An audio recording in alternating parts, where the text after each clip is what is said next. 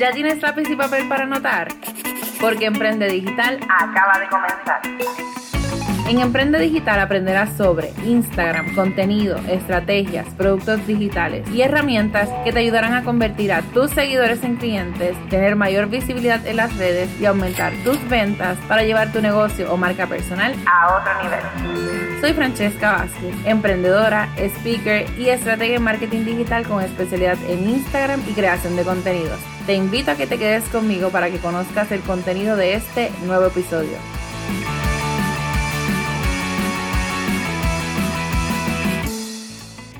Comenzamos este episodio número 48 de tu podcast Emprende Digital. Hoy es el último día del año 31 de diciembre de 2020. Son las 4 de la mañana y yo estoy grabándoles este episodio con mucho amor porque realmente extrañaba crear contenido. Pero bueno, más adelante les contaré un poquito.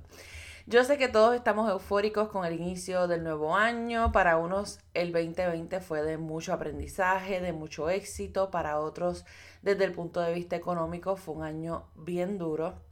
Así que por eso yo opté por cerrar este capítulo del 2020 en lugar de hacer un recuento de los éxitos o las cosas que, hice bien o, que ustedes vieron o no sé, ese tipo de, de publicaciones con los que a veces uno termina el año quise regalarles este de mucho más valor, que es una auditoría para hacerla tanto para tu negocio como para tus finanzas personales y tus redes sociales.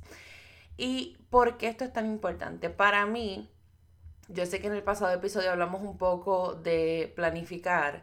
Sin embargo, nosotros muchas veces planificamos y planificamos un año tras otro y no sabemos ni siquiera dónde estamos parados. Así que yo te voy a hablar hoy de una técnica o de lo que yo hice sumamente básico y digo finanzas personales también porque si tú todavía no tienes un negocio establecido o, estás en miras a eso o quizá no tuviste tantas transacciones este año para poder tener, ¿verdad? Una auditoría eh, full de tu negocio, pues también lo puedes hacer para tu, ¿verdad? Para tus finanzas personales porque entiendo que te va a ayudar muchísimo para poder planificar.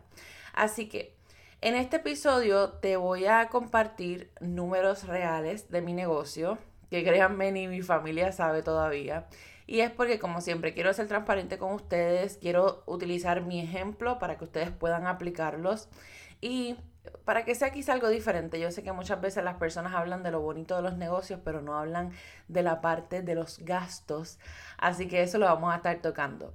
Pero antes, si todavía no te has suscrito a este podcast de Emprende Digital y no me has dejado tu review o testimonio de 5 estrellitas, te pido por favor de regalo del 2020 que al final te tomes unos minutos para hacerlo porque te lo voy a agradecer.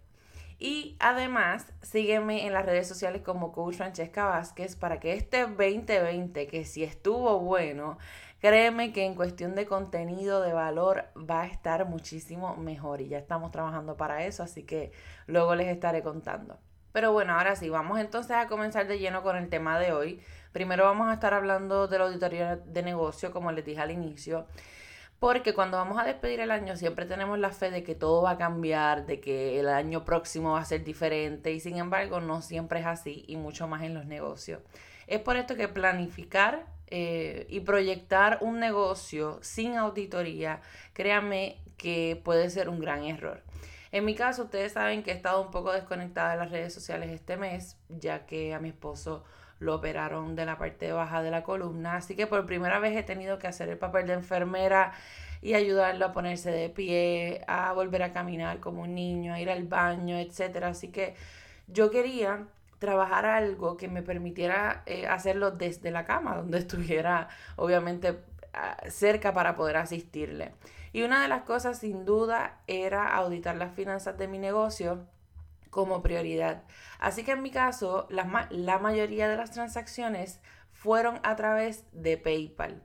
Yo diría que como el 95% de mis transacciones fueron a través de la plataforma. Así que yo lo que hice fue que descargué un eh, reporte desde el 1 de enero hasta el momento para poder verificar todas las transacciones. En este reporte PayPal te brinda todo lo que fueron ingresos, o sea, todo lo que te entró a tu cuenta de PayPal, todos los gastos, porque en mi caso yo lo utilizaba para hacer compras eh, o para hacer pagos a través de la plataforma, para que obviamente eso se me hiciera más fácil a fin de año poder llevar la cuenta.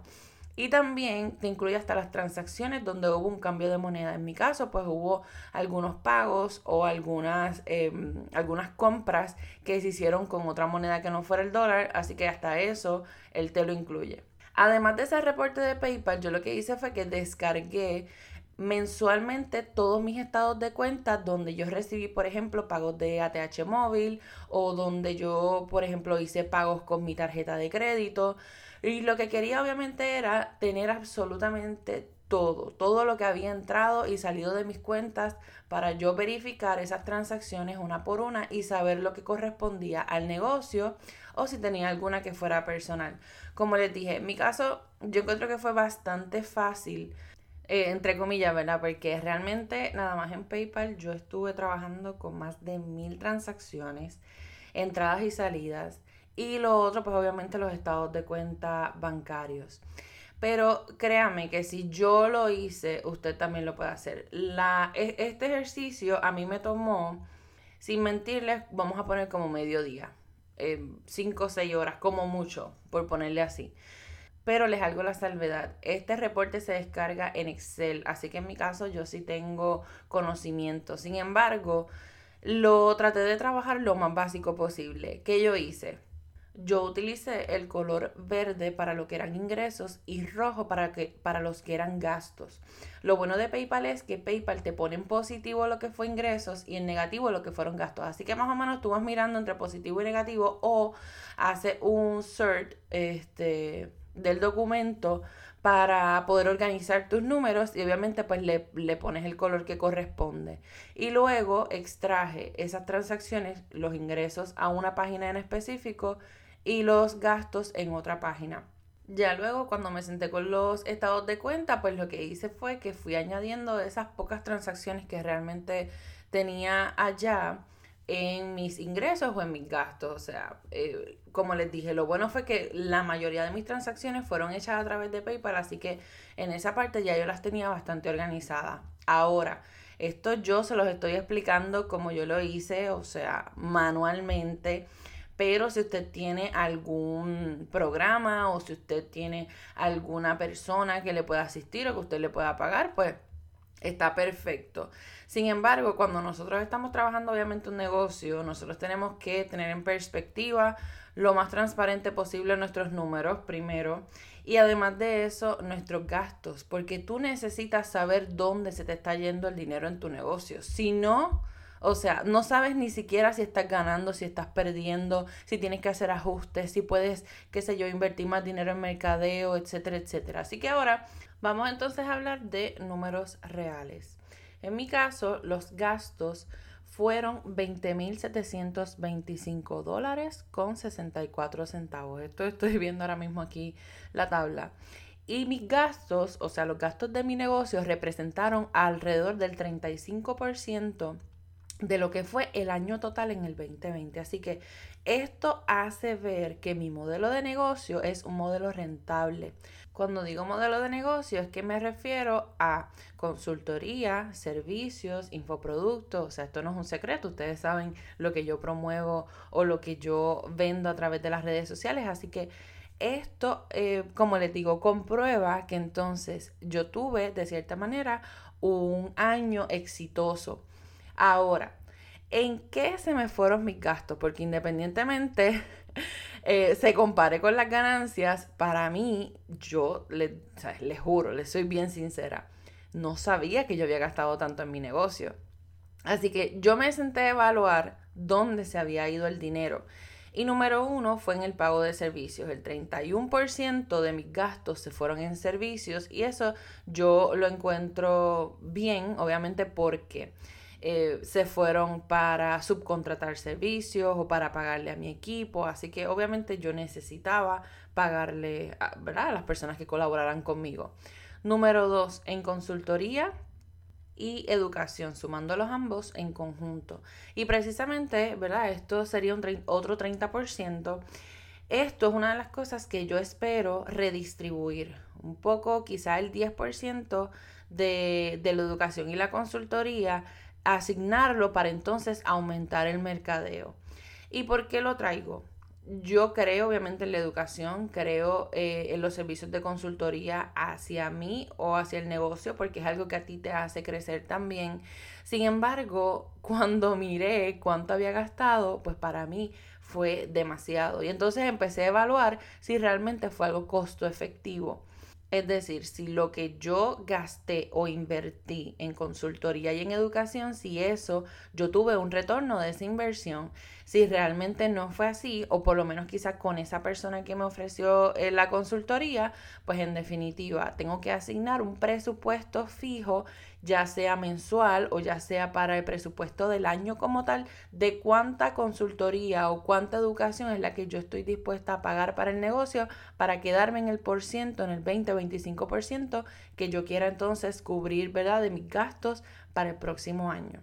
Y vuelvo, eso es refiriéndome en cuanto a mi negocio, pero cuando usted se ponga a sacar sus gastos, vamos a poner que, usted tiene un negocio de uñas, pues usted se va a dar cuenta que muchos de sus gastos fueron en materiales. Pues entonces, eh, según los ingresos que tú tuviste, esos gastos en materiales, eh, ¿los pudiste recuperar? ¿Tuviste ganancia por encima sobre eso?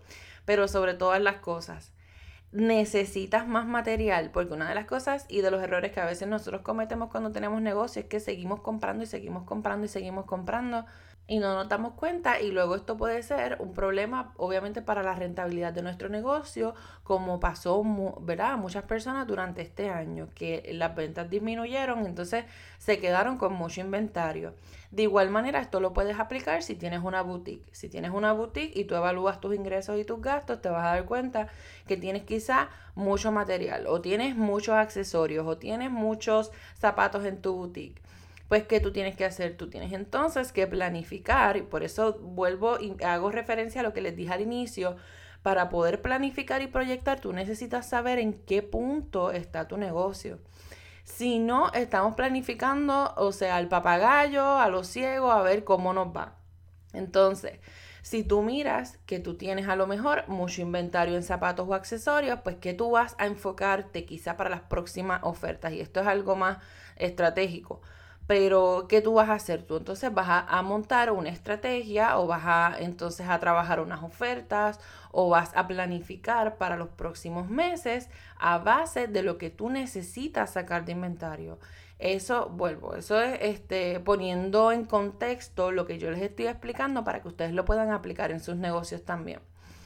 Y bueno, otra de las cosas que obviamente fueron en los gastos de mi negocio, pues herramientas, el mercadeo. Y tengo que decirles que estoy sumamente orgullosa eh, y agradecida más que todo con cada uno de ustedes, con las personas que me escuchan, con los que están en las redes sociales, con las personas que son parte de mi academia, con los que me han apoyado todo este tiempo. Porque cuando yo miré yo quiero que ustedes sepan que el mercadeo en mi negocio solamente representó el 7% de los gastos. Es decir, yo solamente invertí en mercadeo en mi negocio 1401 con 3 centavos, o sea, 1.400 dólares. Prácticamente mi negocio se basó en lo orgánico y son bien pocos los negocios que tienen la bendición de poder vender, de poder promoverse, de llegar a otras personas de una manera sin tener que invertir o pagar tanto en redes sociales.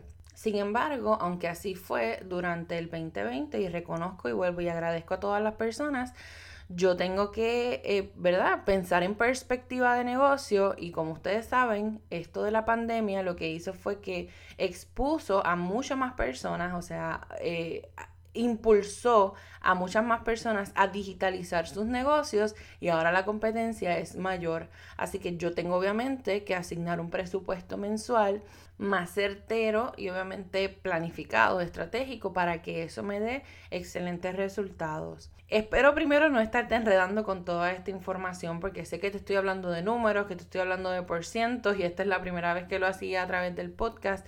Eh, de todos modos, les voy a dejar esta tablita que les estoy explicando, se la voy a poner en mis historias tanto de Instagram y Facebook hasta mañana, así que obviamente en 24 horas se borra. Pero si ustedes quieren que les hable más de esto, de verdad, del punto de vista de negocio, de mi modelo de negocio y quizás cómo ustedes también pueden lograr a monetizar de esta manera con un negocio rentable, saben que siempre me pueden escribir a info.vasquez1 a gmail.com. Y estaba deseosa por tocar estos temas con ustedes porque creo que llevan a la realidad de los negocios. Los negocios no son color de rosa, los negocios no se basan nada más en tener una presencia en las redes sociales o en simplemente vender y, que los gastos, ¿verdad? Tras bastidores o las metidas de pata no se digan, sino que esto nos ayude a todos a aprender durante el proceso. Y antes entonces de pasar a la última parte, que es la de auditoría de redes, quiero hablar unas cosas importantes con ustedes siguiendo esta línea de negocio, porque es sumamente importante que hablemos de este tema. Ojo, hago la salvedad. Este episodio, como les dije al inicio, estoy grabando el 31 de diciembre. Sin embargo, Independientemente del momento en que tú estés escuchando este episodio, si este episodio tú lo estás escuchando en el 2021 y ya vamos a mitad de año porque, ¿verdad? Encontraste este podcast, no importa. Tu auditoría tú la puedes hacer anual, tú la puedes hacer mensual, la puedes hacer trimestral, la puedes hacer semianual, o sea, no importa. En mi caso, yo trabajé una con una clienta que, y fíjate, la hicimos más o menos el primer trimestre del año pasado, o sea, de este año 2020. Y ella se dio cuenta de que sus gastos iban por encima de sus ingresos, o sea, ella estaba en pérdida hacía tres meses durante la pandemia sin darse cuenta. Claro, porque todavía seguía pagando su, su, nómina, todavía seguía pagando sus utilidades, la renta, el agua, la luz, todo ese tipo de cosas de su negocio. Así que todas esas cosas son las que nos hacen evaluar también qué tan rentable es nuestro negocio, o sea, quizá el modelo que tenemos en el momento. Si Dios no lo quiera, ¿verdad? Porque nosotros estamos contando con que la vacuna que viene y lo, ¿verdad? Lo, lo que nosotros vamos a tener en el 2021 va a ser mejor. Y si no es así, y si tu negocio tiene que estar cerrado tres, cinco meses adicionales por esto de la pandemia o tiene que estar limitado a una cantidad de personas, ¿tú estás preparado o preparada para llevar ¿verdad? los gastos de tu negocio o estás preparado para continuar con este estilo de negocio o hay alguna manera en que te puedas reinventar o puedas basar tu modelo de, de negocio de alguna otra manera? Todo esto tú lo tienes que tener en perspectiva para, obviamente, cuando comience ahora el 2021, porque como te digo, o sea, todo el mundo comienza bien eufórico, bien contento, loco por despedir el, el año corriente. Sin embargo, no, ¿verdad? No tenemos una bolita mágica para decir que el 2021 va a ser mejor. Así que nosotros deberíamos prepararnos para lo peor, aunque siempre esperando que nos pase lo mejor. Por eso fue que les comenté lo de mercadeo y todas esas cosas, porque es algo que yo he venido pensando para obviamente mejorar también en mi negocio. Siempre va a haber algo que mejorar. Entonces, vamos siguiendo entonces esa línea que estamos de auditoría. Una de las cosas que también uno debe hacer es evaluar a tus competidores. Ustedes saben que yo no soy de las personas eh, y lo he comentado anteriormente, ni me gusta seguir a mis competidores directos y no es que no tenga una relación cordial con ellos, porque uno siempre en este mundo de redes sociales eh, se conoce. Sin embargo, no me gusta porque no me gusta viciar mi mente, no me gusta sentir que estamos haciendo lo mismo, eso es de mi parte. Ahora, siempre recomiendo por lo menos una vez al año, ahora verdad que vamos a cerrar, ver a tus competidores qué están haciendo, cuáles son sus debilidades, cuáles son sus fortalezas, qué están hablando qué están diciendo de ellos, para ver cómo eso te puede ayudar a mejorar tú o para diferenciarte o para crear algo en que tus clientes o tus prospectos se puedan beneficiar y lo puedas entonces poner como parte de la planificación para tu próximo año. Además de eso, uno tiene que entonces evaluar a sus empleados o equipo de trabajo. En mi caso, yo me senté con cada una de ellas tanto para yo hacerle la evaluación como para que ellas me la hicieran a mí, de qué cosas nosotras podíamos mejorar en proceso, en lo que estamos trabajando, qué ideas habían para el próximo año. Y esto te ayuda a saber quién está alineado con lo que tú quieres y quién es momento de entonces quizá continuar por su cuenta. Y por último, cuáles eran sus fortalezas y debilidades, en qué cosas deberían mejorar y cómo yo como líder o como patrono, ¿verdad? Con el término que se fuera a utilizar, cómo yo podía entonces contribuir a su crecimiento. Así que en mi caso yo me comprometí con ellas, ¿verdad? Dependiendo de lo que quisieran aprender o dominar y que fuera alineado a mis necesidades en el negocio, qué tipo de educación yo les podía pagar o sufragar, ¿verdad? Esos gastos para que se pudieran preparar y fueran un activo más en mi negocio, porque eso es lo que, anyways, a nosotros nos interesa. Que a veces nosotros pensamos, ay, pero imagínate, después que yo adiestro a esa persona y la preparo y si se me va con la competencia, pues bueno, son riesgos que a veces uno debe tomar, no nos queda de otra. Sin embargo, al final yo digo que eso a mí no me quita, al contrario, me añade y si me añade incluso para el crecimiento personal o profesional de esa persona, pues perfecto. Ok, ya entonces pasamos de esa parte que analizamos y auditamos nuestro negocio y nuestras finanzas, vamos entonces ahora a la parte de la auditoría de redes. En mi caso yo lo hice primero por mi cuenta, pero también les pedí a mi equipo de trabajo que por favor evaluaran mi presencia digital como si yo fuera otro cliente más. Un dato eh, jocoso fue que una de, de, ellas me dijo, Fran, pero ¿y si yo escribo algo en la auditoría que no te guste? O, o ¿verdad? O te pongo alguna mala evaluación. Eh, ¿Tú me vas a votar? Y yo le dije, bueno, no, o sea, yo te estoy pidiendo que me hagas una auditoría como lo hacemos con cualquier otra persona y quizás está mucho más rigurosa porque si uno trabaja en esto, uno tiene que dar el ejemplo.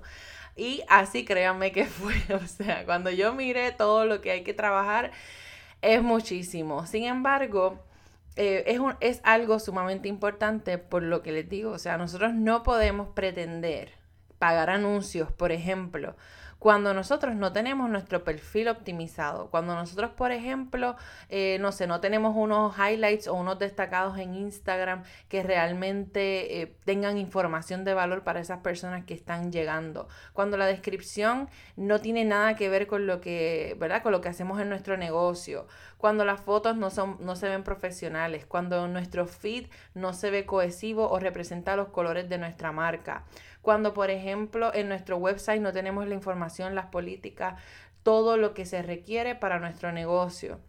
En fin, son varios puntos los que nosotros debemos tomar en consideración cuando hacemos una auditoría de redes. Así que tenemos que sentarnos como si fuera evaluando la página de otra persona, porque muchas veces nosotros somos excelentes criticando y excelentes mirando para el lado. Sin embargo, cuando vemos nuestras cosas, a veces como que nos pasamos mucho la manita.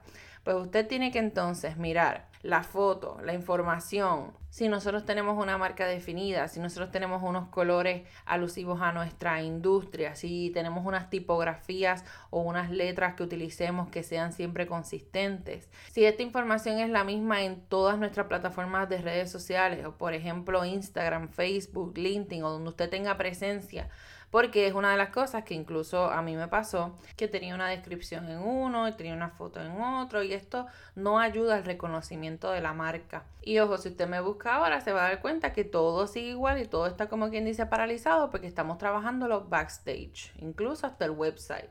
Pero todo esto es necesario porque vamos a comenzar un nuevo año, porque necesitamos aprovechar el tiempo que tengamos ahora, entre comillas, de vacaciones para poder hacerlo. Siempre estamos como que, ay no, sí, cuando tenga tiempo, sí, estoy por sentarme con eso, sí, lo voy a hacer.